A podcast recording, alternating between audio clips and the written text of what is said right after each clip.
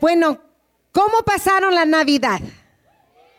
Ay, gloria a Dios, qué bueno escuchar que lo pasaron bien. Amén, bendecidos. Amén, gloria a Dios. Pues van a pasar un buen, buen fin de año y van a, pasar un excelente año nuevo. Amén. Va a ser algo hermoso. Voy, eventualmente me va a tocar a mí predicar. Entonces, para que les hable lo que el Espíritu Santo está hablando del año que viene. Pero ahorita yo quiero poder presentar mi, mi, hija y su esposo, Obi. Obi, eh, para muchos que no saben, se casó con mi hija, pero lo tenemos en la familia desde los nueve años. Desde los nueve años empezó a molestar mi familia. Wow, él no nos soltó. Y yo como así, pero no nos soltó. Y él va a compartir unas palabritas para que lo conozcan. Él es de gran bendición para mi esposo, para mí y para la familia. Entonces, ahorita para que lo presente mi hija, pero gracias, Obi, por estar en la familia. ¿Cuántos creen? ¡Wow! ¡Qué vocesota! Me encanta. Que Dios te bendiga, mi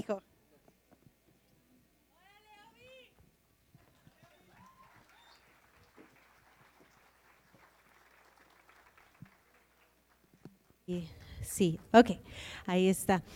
Mucho gusto ver a todos. ¿Qué tal se pasaron la, Navidad? ¿Bien? ¿Felices? Pues feliz Navidad atrasado, se me olvidó decirles hace ocho días. Este, y les deseo un feliz año nuevo. pero pues sí, como mi mamá dice, yo conocí a Obed cuando yo tenía siete años de edad. Y, este, y pues muchos años después Dios nos concedió casarnos. Pero pues hoy me gustaría que muchos de ustedes pues escucharan unas palabras de Él, porque yo sé que Dios lo llena de sabiduría. Entonces, esposo mío, aquí conmigo. Gracias. Un, saludo muy ah, amoroso para todos ustedes. Ah, sí, ah, la semana pasada estaba recordando cuando la profeta estaba hablando aquí enfrente acerca de, eh, y han estado predicando acerca de no dejar tus sueños, de resucitar sueños. Y yo le doy gracias a Dios porque el profeta hace muchos años, hace muchos años recuerdo estábamos cerca de la ventana y estaba hablando conmigo y ella me dijo, estaba en, un punto ah, muy importante en mi vida y ella me dijo, ah, yo creo en tu propósito, yo creo en tu propósito. Y yo, siendo muy joven, decía, no, no sé de qué se trata ese propósito, la verdad. Ah, ah, no sé cómo es que puedo alcanzar un gran propósito. Yo creo que es una pregunta que todos nos hacemos. ¿Cómo es que de punto A llegamos a punto B?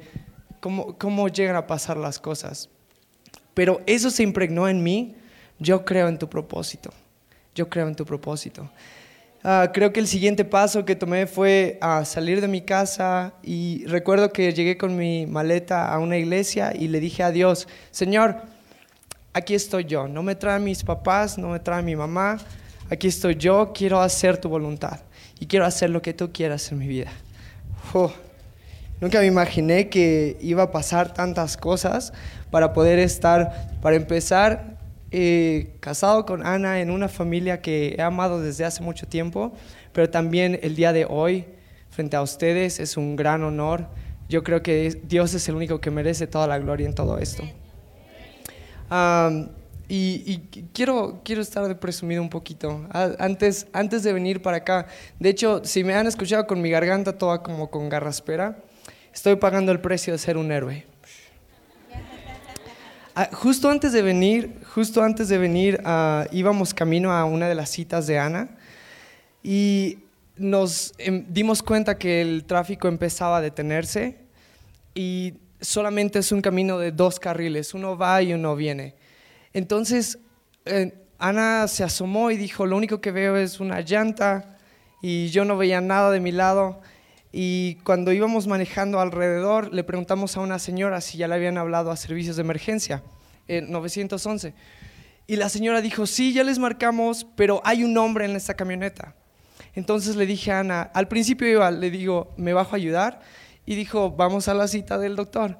Y entonces cuando dimos la vuelta y dijo, hay un hombre allá adentro, dije, me voy a bajar a ayudar, lo siento.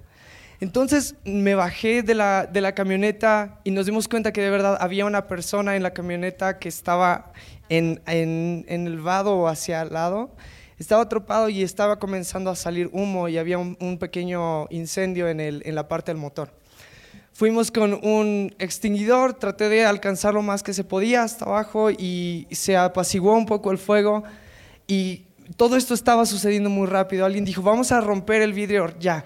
Con el extinguidor tratamos de romper el vidrio, no se rompió. Alguien trajo un martillo, no sé dónde salió ese martillo, pero le pegamos con el martillo y no se rompió. Di la vuelta y dije, ok, yo no peso mucho, ¿verdad? Y entonces, como la camioneta está suspendida o trancada sobre unos árboles, dije, me voy a subir. Me subí por atrás y el vidrio que estaba estrellado atrás, solo bastó darle una patada, se rompió y dije, voy para adentro. Me metí al carro, el, señor nunca dijo una palabra, creo que estaba en shock. Le quité el cinturón de seguridad, hice a un lado la bolsa de aire y le pegamos unas patadas a la puerta para que se abriera y se abrió. Cuando vi los ojos de la persona que estaba abajo, era como un pánico y dijo, tenemos que sacarlo. Lo único que yo pensé es, dije, ahorita vienen los bomberos, ellos saben qué hacer, ya, ya no me toca nada más a mí, ya ayude lo que tenía. Pero dijo, tenemos que sacarlo, se está incendiando la camioneta. Lo sacamos, a su pierna atorada un poco por el volante, salió y, entre muchos lo levantamos. Cuando me di la vuelta, la camioneta ya estaba eh, en llamas yo estaba en llamas. Nunca me di cuenta de qué tan cerca había estado de una situación tan peligrosa. Cuando iba caminando fue que me empezó a caer el 20 y dije, wow, creo que esta persona estaba a punto de morir. Y lo único que pude pensar en el camino hacia la cita era lo que dice Hebreos 4. Por lo tanto, ya que en Jesús, el Hijo de Dios, tenemos un gran sumo sacerdote, que ha atravesado los mismos cielos, que dejó su trono celestial para venir a la tierra. Entonces, aferrémonos a la fe que profesamos. Porque no tenemos un sumo sacerdote incapaz de compadecerse de nuestras debilidades, sino uno que ha sido tentado en todo de la misma manera que todos nosotros, aunque sin pecado. Así que acerquémonos confiadamente al trono de la gracia para recibir misericordia y hallar la gracia que nos ayude en el momento que más lo necesitemos. Estamos a punto de terminar un año, a punto de iniciar un año, y, y estos dos años han sido, de, han sido de muchos retos. Levanten su mano si ha sido un reto este par de años. No, no ha sido cosa fácil de, ay, es que no pasé mis materias, ay, es que la vecina no me habla. Hemos perdido personas que amamos, personas que conocemos, personas que nos criaron, personas que, con las que hemos convivido juntos y ha pesado en nuestros corazones.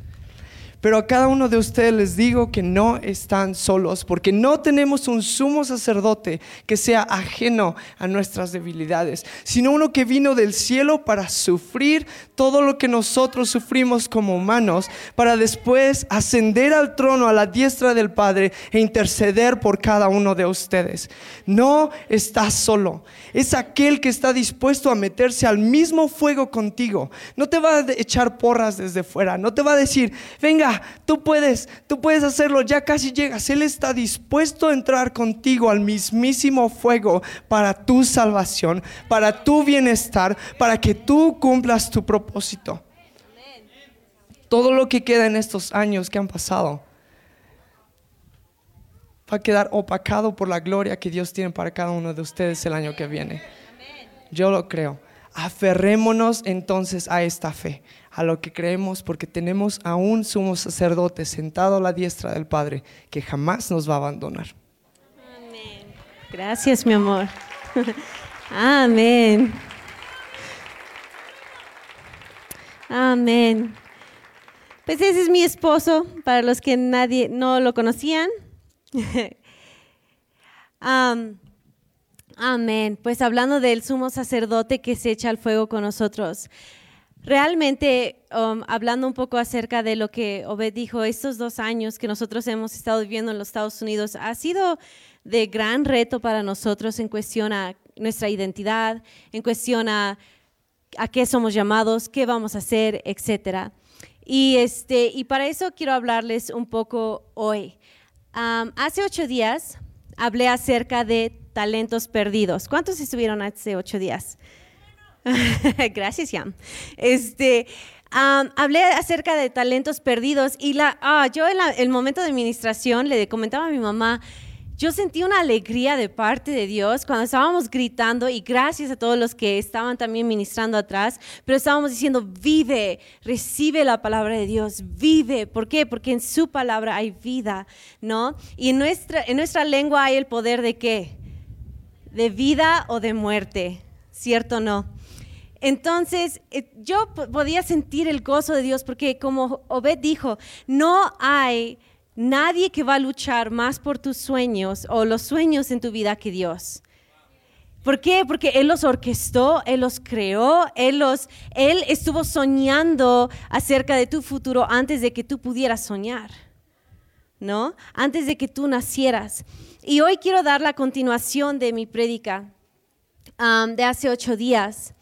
Pero antes de decirles el título, tengo unas preguntas para ustedes.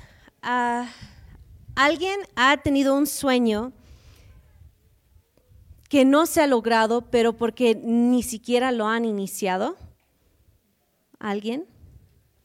No tienen que levantar la mano. Yo sé que es como que, chin, es que da vergüenza, ¿no? A veces.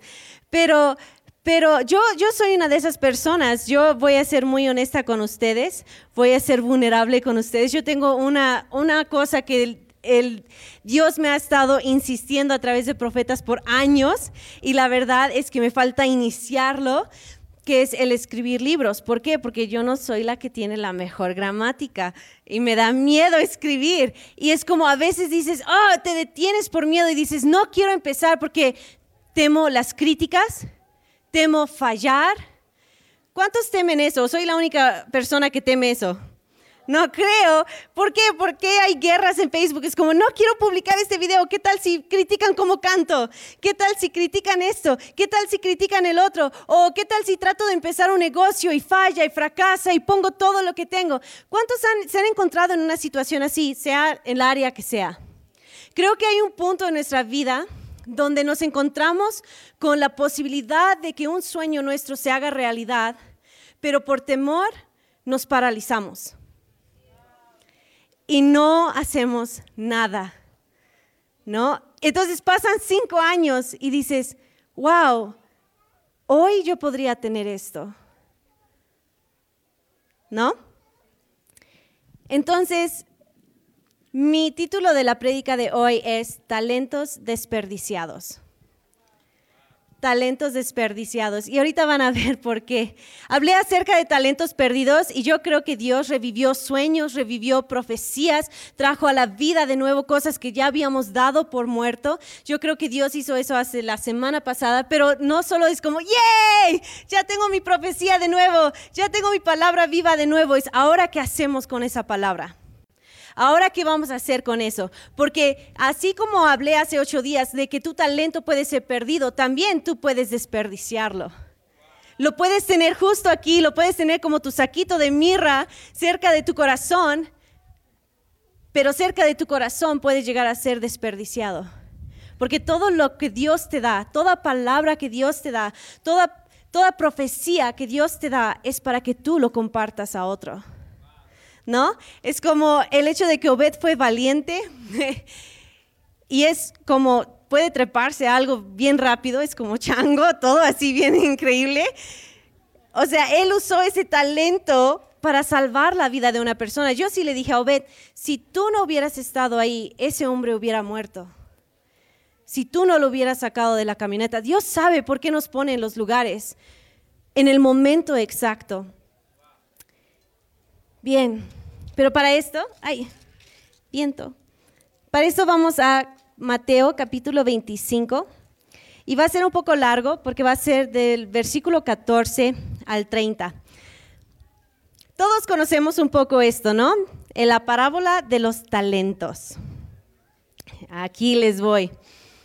Bien, la palabra de Dios dice, El reino de los cielos será también como un hombre que al emprender un viaje llamó a sus siervos y les encargó sus bienes.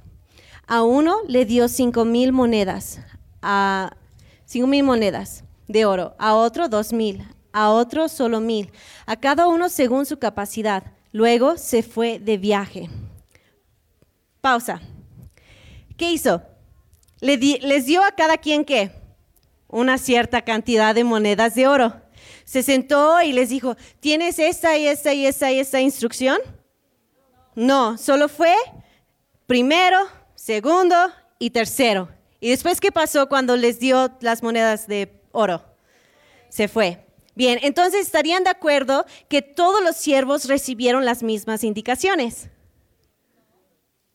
Sí, sí, recibieron las mismas indicaciones. ¿Por qué? Porque dijo, aquí hay cinco mil, aquí hay dos mil y aquí hay mil, ¿no? ¿Qué fue lo que cambió? La cantidad, ¿no? Pero fuera de eso no hubo una indicación más allá. Bien, sigamos. El que había recibido las cinco mil fue enseguida y negoció con ellas y ganó otros cinco mil. Asimismo, el que recibió dos mil ganó otros dos mil. Pero el que había recibido mil fue, cayó, cavó, un hoyo en la tierra y escondió el dinero de su señor. Después de mucho tiempo, volvió el señor de aquellos siervos y arregló cuentas con ellos. El que había recibido las cinco mil monedas llegó con las otras cinco mil. Señor, dijo, usted me encargó cinco mil monedas. Mire, he ganado otras cinco mil. Su señor le respondió, hiciste bien, siervo, bueno y fiel. En lo poco has sido fiel, te pondré a cargo de mucho más. Ven a compartir la felicidad de tu señor. Llegó también el que recibió dos mil monedas. Señor, informó, usted me encargó dos mil monedas. Mira, he ganado otras dos mil. Su señor le respondió, hiciste bien, siervo bueno y fiel. Has sido fiel en lo poco y te pondré a cargo de mucho más. Ven a compartir la felicidad de tu señor. Después llegó el que había recibido solo mil monedas. Señor, explicó, yo sabía que usted es un hombre duro que cosecha donde no ha sembrado y recoge donde no ha esparcido. Así que tuve miedo y fui a esconder su dinero en la tierra. Mire, aquí tiene lo que es suyo. Pero su señor le contestó, siervo malo y perezoso. Así que sabías que cosecho donde no he sembrado y recojo donde no he esparcido. Pues debías haber depositado mi dinero en el banco para que a mi regreso lo hubiera recibido con interés.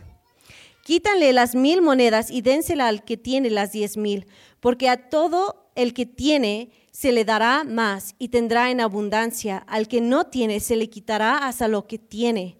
Y a ese siervo inútil, échenlo afuera a la oscuridad donde habrá llanto y rechinar de dientes. Qué pesado. Ahora, trataré de no echar demasiadas piedras seré amable, según yo. Pero, bien, aquí todos conocemos esta parábola y es como sean fieles en lo poco y siempre se predica sean fieles en lo poco y yo estoy muy de acuerdo con eso. Deben de ser fieles en lo poco. Ahora, ¿se acuerdan? Hace ocho días dije, ¿qué es la tierra que es probada? ¿La palabra de Dios o nosotros? Nosotros, nuestro corazón es probado, ¿cierto? Entonces, bien, Solo quería recordar eso antes de que entre en el siguiente punto. Habíamos visto que hay dos tipos de siervos aquí que podemos ver. Yo sé que hay tres, pero hay dos tipos de siervos que podemos ver aquí. Uno es el activo, el que se movió, ¿sí? El activo. Y hubo dos que siguieron ese patrón.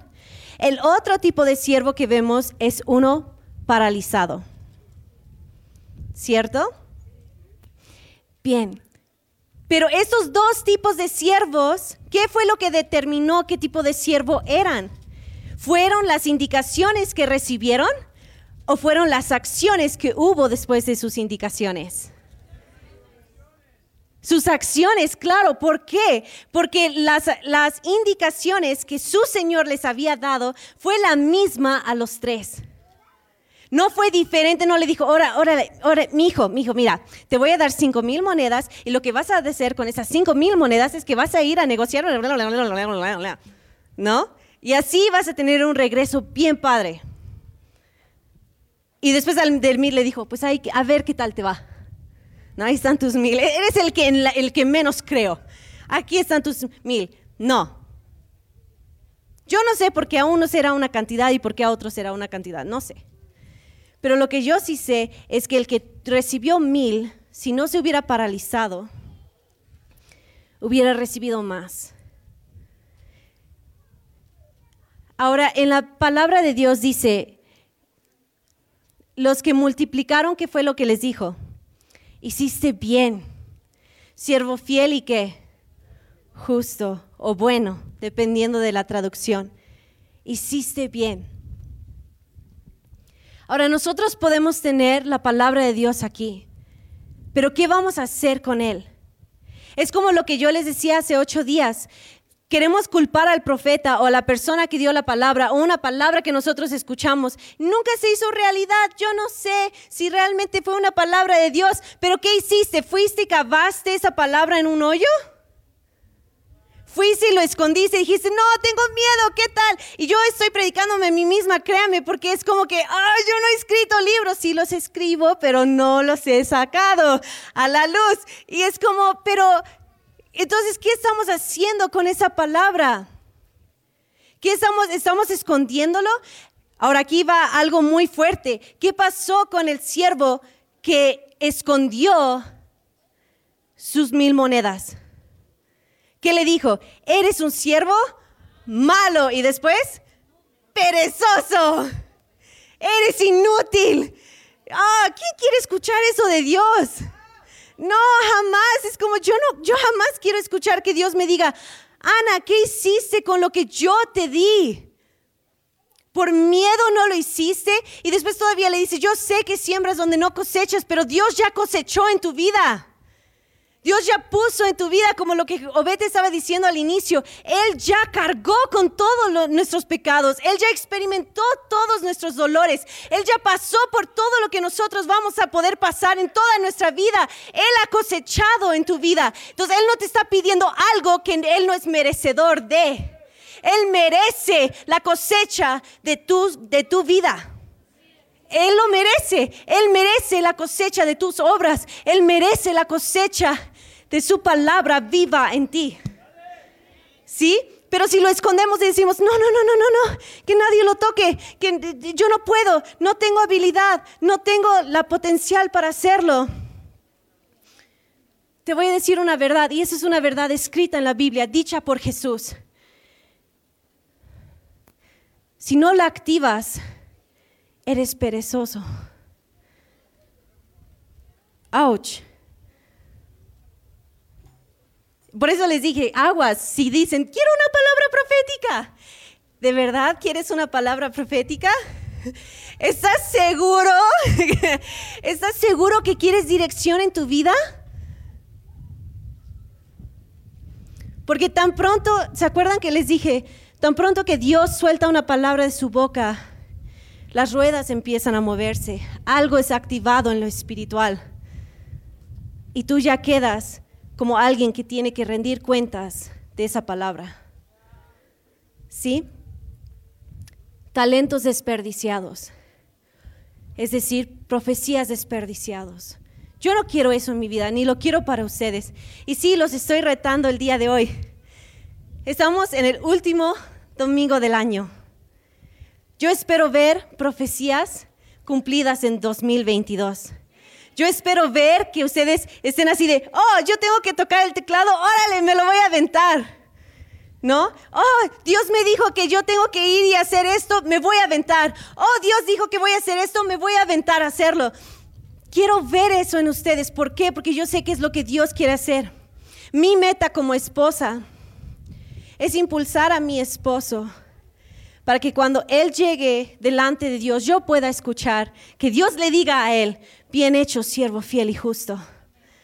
¿Sí? Cuando yo veo que Él no está activando una palabra es que profética en su vida, es como, órale mi amor, vamos. Tú tienes que ser la persona que lo hace. ¿Y por qué digo eso? Estos dos años han sido ah, de mucha prueba para nosotros. y hubo un momento donde, me estoy adelantando, perdón. échale, échale.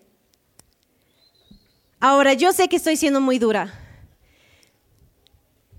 Y yo sé que vienen momentos donde dices, pero ¿cómo sabes que la palabra viene de Dios? Pero ¿cuándo sabes es que es el tiempo correcto? Pero ¿cuándo sabes que debes de hacerlo o no debes de hacerlo? ¿Cuándo sabes que debes de moverte? La verdad es que no hay, no hay una fórmula. No hay una indicación exacta de cómo puedes saberlo. Solo puedes confiar en la voz de Dios dentro de ti. Solo puedes confiar en los impulsos de Dios dentro de ti. Y solo puedes confiar en la voz que tú conoces, que conociste desde bebé en el vientre de tu madre. Mi hija Sofía está conociendo la voz de Dios ahorita dentro de mí. Y esa misma voz te habla, no importa la edad que tú tengas. ¿Sí? No, no hay algo matemático que les pueda dar. Y créanme, Hacer lo que yo les estoy predicando da miedo. Pero si no tuvieras miedo, no podrías ser valiente. Tienes que enfrentarte a algo que te da miedo para poder ser valiente. ¿Sí? Tienes que ver la boca del león y decir, oh, me da miedo, pero yo voy para allá. A lo mejor fracase, pero voy para allá. Yo voy a ser un siervo que se va a arriesgarlo, que va a arriesgarlo todo por mi Dios. No voy a desperdiciar el talento que Él ha puesto sobre mí. Yo, tú no sabes cuántos pueden llegar a ser salvos a través de tu vida. Cuántos pueden llegar a ser sanados, transformados, sacados del hoyo a través de tu vida. Tú dices, no, yo no soy nadie, yo no soy alguien importante. Sí lo eres, eres lo suficientemente importante para que Cristo viniera a morir en la cruz para ti. No hay ni uno solo de ustedes que está sentado aquí que Él no dice, tengo planes tan impresionantes para tu vida. Y tu éxito, tus logros no definen, no son definidas, perdón. Si eres, eres grande, puede ser como Alejo y Eulalia. ¿Cuántos conocen Alejo y Eulalia? Denle un aplauso, ellos merecen honor siempre. Alejo y Eulalia. No sé dónde están, no los veo. ahí están. Wow. Ellos, ellos son impresionantes. Ellos son impresionantes. Es como pueden pasar tan desapercibidos porque son tan calladitos, ¿no? y son tan nobles. Pero ¿cuántas vidas han impactado? ¿Cuántas vidas han tocado? ¿Cuántas vidas han podido transformar? Y yo no sé su edad, pero ellos son ancianos de la iglesia y siguen con todo. Y su impacto va a llevarse hasta la eternidad. Bien, y de tantas personas como Beth dijo, no tengo tiempo de mencionarlas todas, pero tantas personas que amamos y, y apreciamos, pero yo sé que da miedo, pero vale la pena.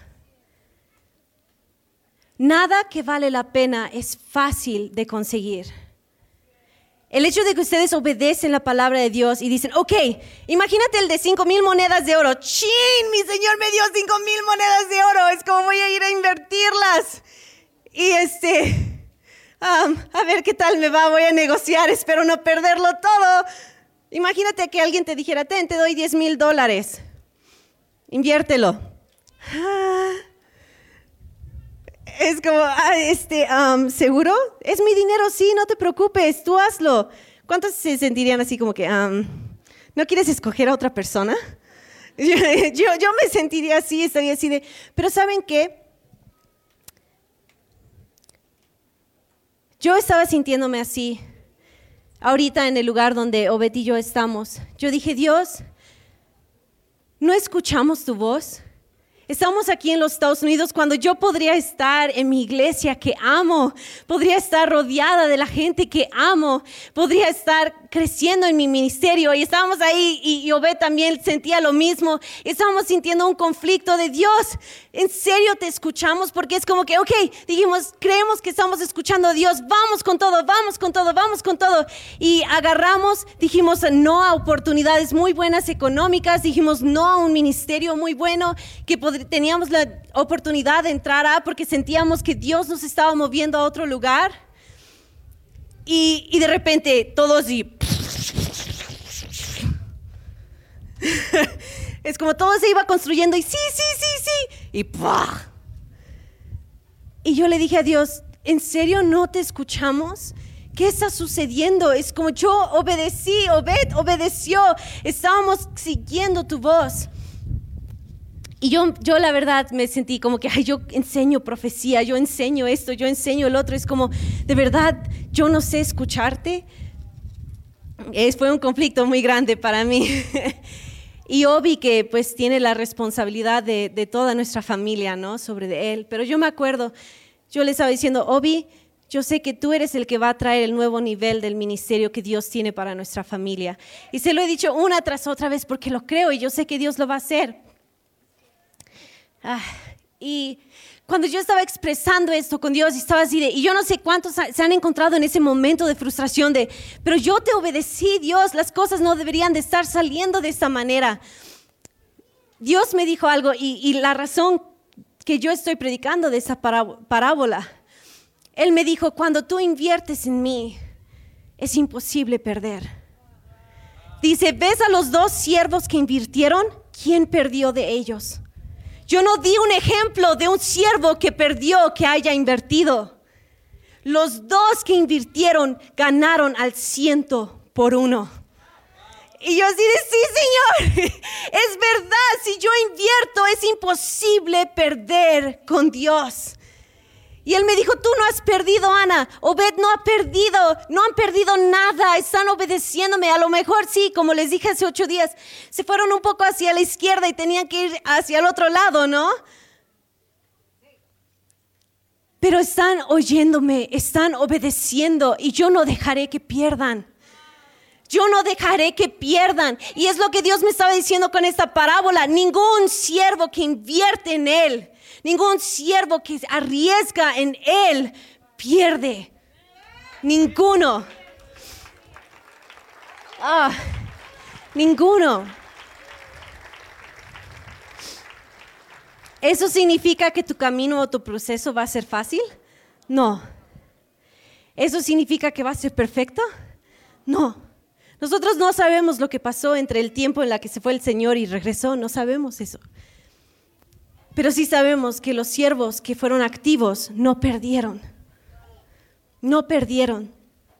Y es lo que yo quiero animarles el día de hoy. No tengo una solución matemática para ti para saber cuándo debes de hacerlo, pero cuando empieza a inquietar tu corazón, cuando Dios empieza a recordarlo, cuando Dios empieza a decirte, hey, te estás tardando en esto, cuando Dios empieza a recordarte una palabra profética, empieza a recordarte un sueño que tú tenías, empieza a recordarte algo. Dios habla a través de nuestra imaginación y a través de sentimientos en nuestro corazón.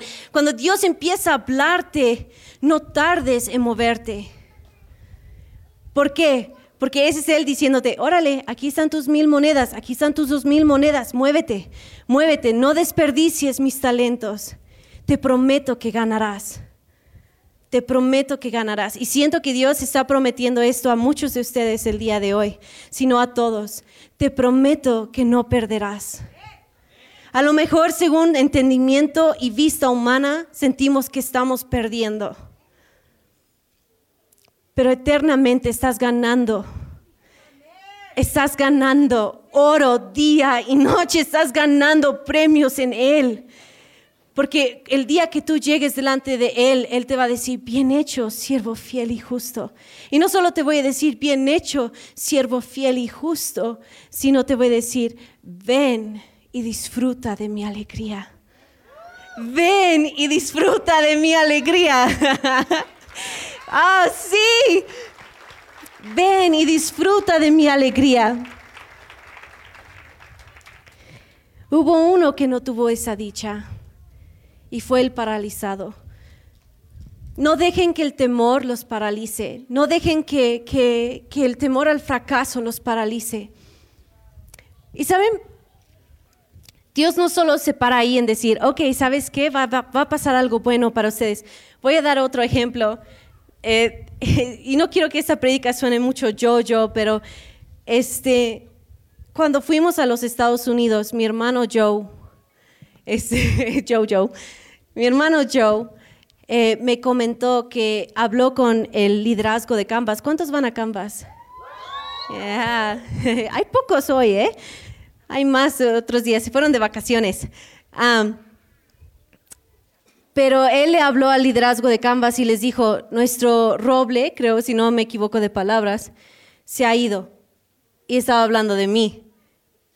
Y, y Dios me, es bien chistoso, no habíamos hablado por un año hasta que, nos enteramos de esto. Y Dios me dijo cuando nos fuimos a los Estados Unidos, me dijo, tengo que quitarte, Ana, para que los demás puedan crecer, porque están dependiendo mucho de ti. Y yo, ah, no me gustó eso. Pero muchos de mis hijas espirituales graduadas de Cami, esa perlita que se graduó de Sondeando, Yam, que es la directora de Casa de Oración. que según mi mamá está haciendo un increíble trabajo.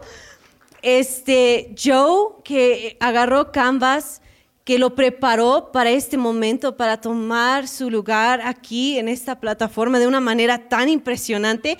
Yo empecé a ver a tantas personas madurar que yo dije, gracias Dios por quitarme para que ellos pudieran crecer.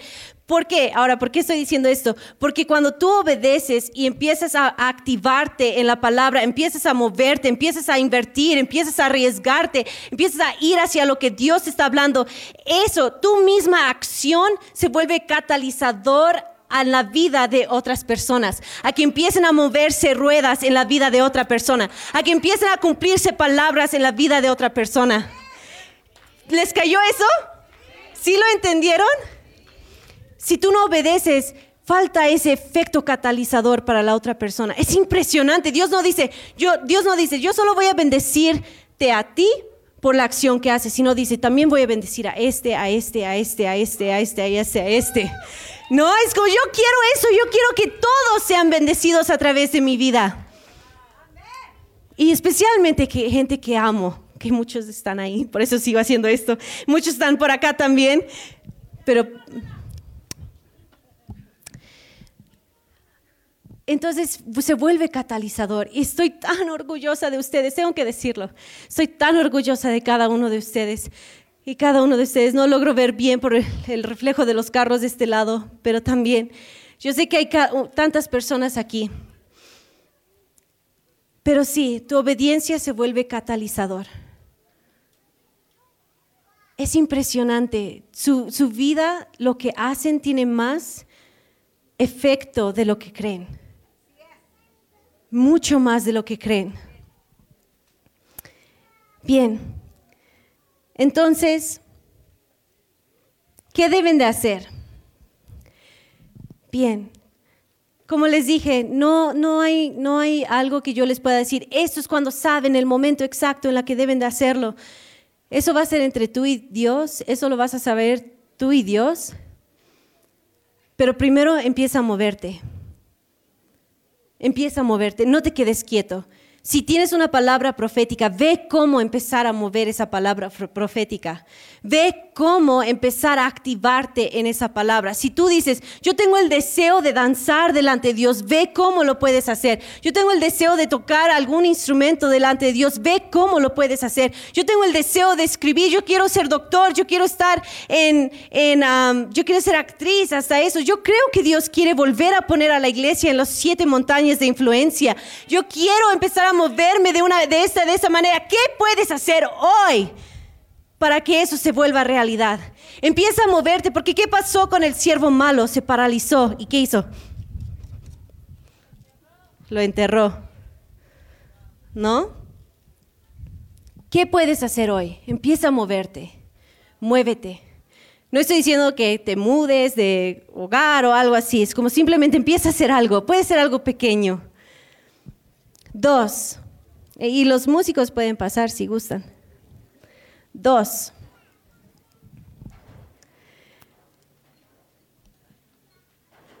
invierte. ¿Por qué? Porque mucho de esto va a requerir dinero, tiempo, esfuerzo, ¿no? Invierte. Es como, ay, pero vale la pena, sí, invierte. Especialmente, ¿cuántos son líderes de manantiales? Levanten la mano. Bien. ¿Cuántos, ¿Cuánto invertimos en la gente que está con nosotros? ¡Uh! Pero qué recompensa, ¿cierto o no? Cuando los ves creciendo es como, sí. Inviertan, inviertan. Y por último, el último es arriesgate. Arriesgate. Te vas a encontrar en momentos donde ya no tienes piso, o parece que ya no tienes piso, pero tienes que aventarte. Tienes que arriesgarlo todo. Va a haber momentos donde es como, es un sí o un no. No es un tal vez, no es un a lo mejor, no es un, pues si lo siento lo voy a hacer, es o voy con todo o mejor me retiro. Arriesgate, Dios vale la pena arriesgarse por Él. Porque así como yo lo estaba diciendo, Él no dejará que tú pierdas. Según un, vista humana te van a decir, pero perdiste. Y tú vas a decir, no, yo he ganado tanto. Porque el solo hecho de que Dios me va a decir, bien hecho, siervo, fiel y justo, es suficiente para mí. Es suficiente para mi corazón. Y que yo pueda entrar al reino de los cielos y disfrutar de la alegría de mi Señor es suficiente para mí. Yo no quiero estar rechinando los dientes por enojo conmigo misma de que yo no hice suficiente cuando yo llegue al trono de Dios, sino que yo puedo decir, Dios, estoy aquí. Y mira, aquí están todos mis catalizadores. Aquí están todos los que han sido impactados por obedecerte. Aquí están todos mis frutos. Tenlo todo porque tú eres merecedor de todo lo que yo he hecho. Porque tú sembraste mi vida. Porque tú diste todo para que yo pudiera estar aquí. Arriesgate. Arriesgate, no vas a estar cómodo, porque estoy usando esa palabra, porque no va a ser cómodo. No va a ser algo que, que, va a encajar con tus planes. Pero arriesgate. No desperdicies los talentos que Dios te ha dado.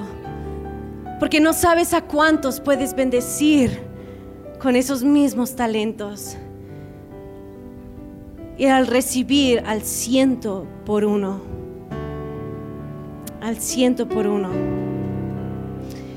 Amén.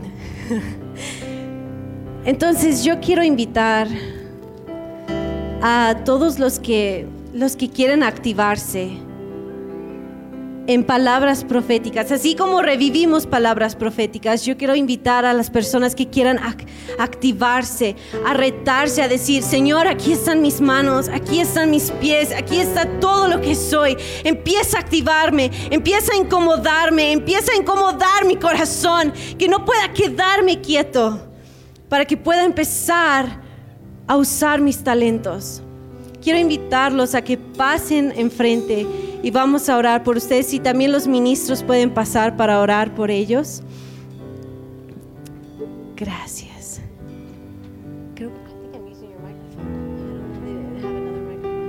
Pasen, pasen. Pasen, pasen.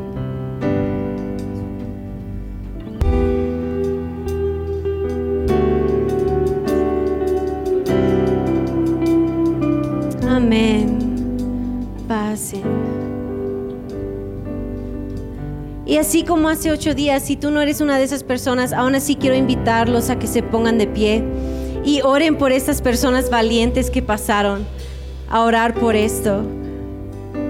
Porque donde dos o tres están reunidos en su nombre, ahí está Él. Y Él está para ponerse de acuerdo con nosotros. Entonces quiero invitarlos a simplemente tomar este tiempo para orar por ellos también.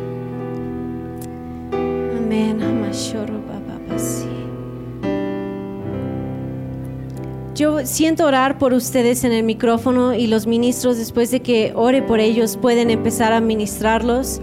Iglesia, yo les animo a que se unan en oración conmigo por ellos. Si quieren pueden empezar con música, ya saben, casa oración. Bien. Padre, te damos gracias por cada persona que está aquí. Padre, tú eres la palabra viva.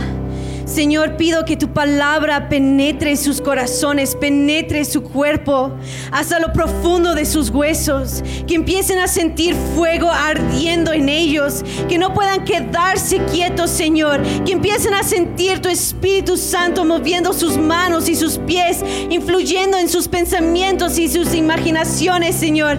Pido que tú empieces a activar una vez más sus semillas, su talento, sus palabras proféticas, Dios que ellos puedan empezar a moverse de una manera que jamás se han movido. Señor, venimos en contra de cualquier espíritu de temor en ellos y declaramos un espíritu de valentía y fe sobre ellos, que ellos se mueven de acuerdo a tu palabra y de acuerdo a lo que tú has dicho que ellos son y no de acuerdo a lo que los demás dicen que ellos son o lo que ellos pueden lograr. En el nombre de Jesús, Padre, yo pido por ellos y pido que empieces a activarlos, empieces a moverlos, empieces a, que ellos tengan la valentía de arriesgarse, arriesgarlo todo por ti, Señor.